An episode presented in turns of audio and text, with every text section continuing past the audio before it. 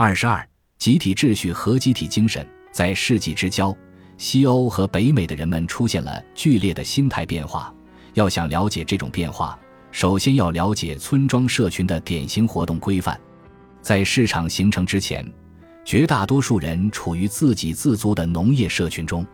许多事情都要靠社群内的人们协作完成。比如，要储藏足够的食物以备过冬，就需要集体劳作，因为收割粮食和晾晒干草的工作量不是几个人能完成的，需要村庄社群提供劳动力。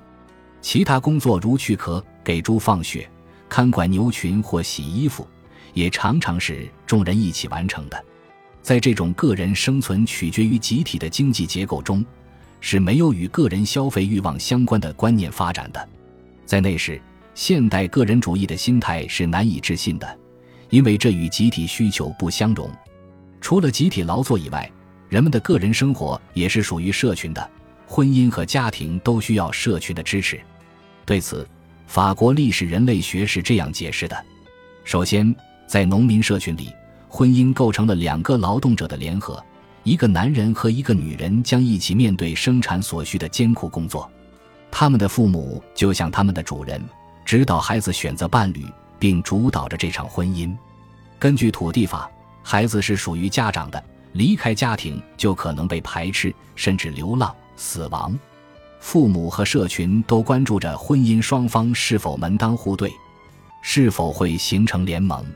通过结婚，男人和女人组成了一个生产单位，这涉及整个社群的稳定和生存。村里的青年们还保卫着地里内婚，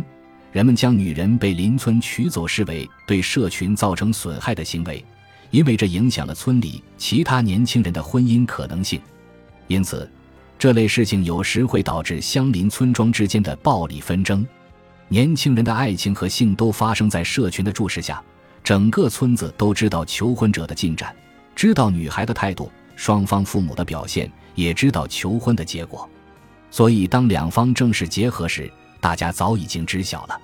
无论是守夜、散步、聚会、舞会，还是集市，情侣们的一举一动都在社群居民们的眼皮下。长辈可以时刻关注到年轻人的状态，某些节庆场合时，甚至会有一些众人在游戏场合下撮合情侣的活动。社群也参与着新婚夫妻的婚礼仪式。新婚之夜过后的早晨，村民们会将烤肉和汤送到新人的房间里。这种行为也体现了社群对性的控制。在前资本主义社会还没有现代意义上的国家，小社群担负了立法和执法的功能。集体是个人的控制者，要是有丈夫被妻子打了或是妻管严，要是有家庭发生纠纷和争吵，要是有妇女通奸或男子花心，要是有外村人和村里人通婚并定居，要是有女孩扰乱家庭和平，要是有同性恋者，那么他们都可能成为人们羞辱的对象。在一开始，社群维护标准的方式是温和的。人们在谈话或聊八卦的过程中给出的建议和责备就足以纠正越轨者。此外，嘲弄、笑话、唱歌和其他软羞辱都会阻止人们去做违规的行为。例如，如果有品行不端的年轻女孩，男孩们会在她的门前放置一根树枝。由于这根树枝的意义是众所周知的，因此这也意味着对女孩进行象征性的制裁。如果这还不够。那么，年轻人们还可能会组织惩罚性的活动，他们会闯进不守规矩的人家中，大喊大叫，公开羞辱。有时，小社群也会组织类似审判的活动。结束后，人们会将越轨者放在驴背上游街，让他们接受众人的嘘声和警告。大多数时候，人们惩罚的对象是不和的夫妇、不服从义务的人以及违反标准的人。要是当事人不在，惩罚有时甚至会落在邻居身上，人们会指责邻居没有尽到维护社群秩序的义务。在这种旧的社会经济中，每个人的一切都是透明的，舆论是社会纪律的主要维护者，违规行为被视为瓦解秩序的行为。每个人都受到他人行为的影响，每个人都对他人负责。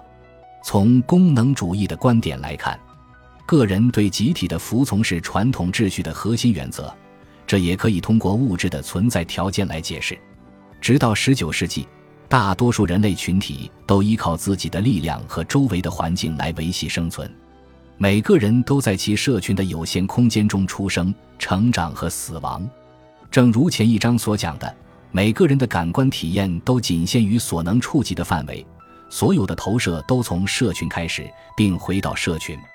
此外，每个相互隔离的社群都像布罗代尔说的那样，在古老的有机系统中生活着。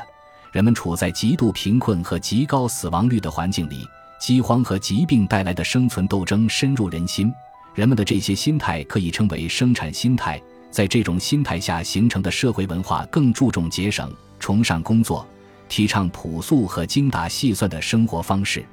这种文化在中下层阶级里一直持续到19世纪末。在19世纪，大多数人口都是农民，对人们来说，货币的主要作用不是交换，人们也不把自己当作消费者，钱对人们来说更像是救命稻草。由于饥荒经常发生，要是有一年欠收，人们就会面临生存问题。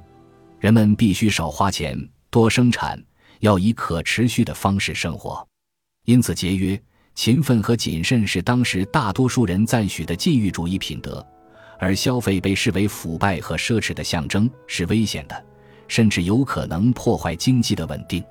新鲜事物对人们来说风险太大，没人会去尝试。所有人都谨慎地坚持着传统习俗，然而，从19世纪中叶开始，经济和社会结构发生了变化，古老的生产心态破裂了。比如本书第一章中提到的新的基础设施，它们加速了人员和货物的流通，交通、信息通信等各类新技术层出不穷，拓宽了人们的活动空间，并催生了新思维。人们产生了更贴合消费的新心态，不再直接为生存而工作，而是致力于用他们的劳动赚钱，然后花着赚来的钱，通过市场满足自己的需要。人们逐渐逃离了公共秩序，逃离了邻居的监视，进入了城市，在匿名的环境里工作，并被华丽多彩的灯光、图像、娱乐和购物活动包围着。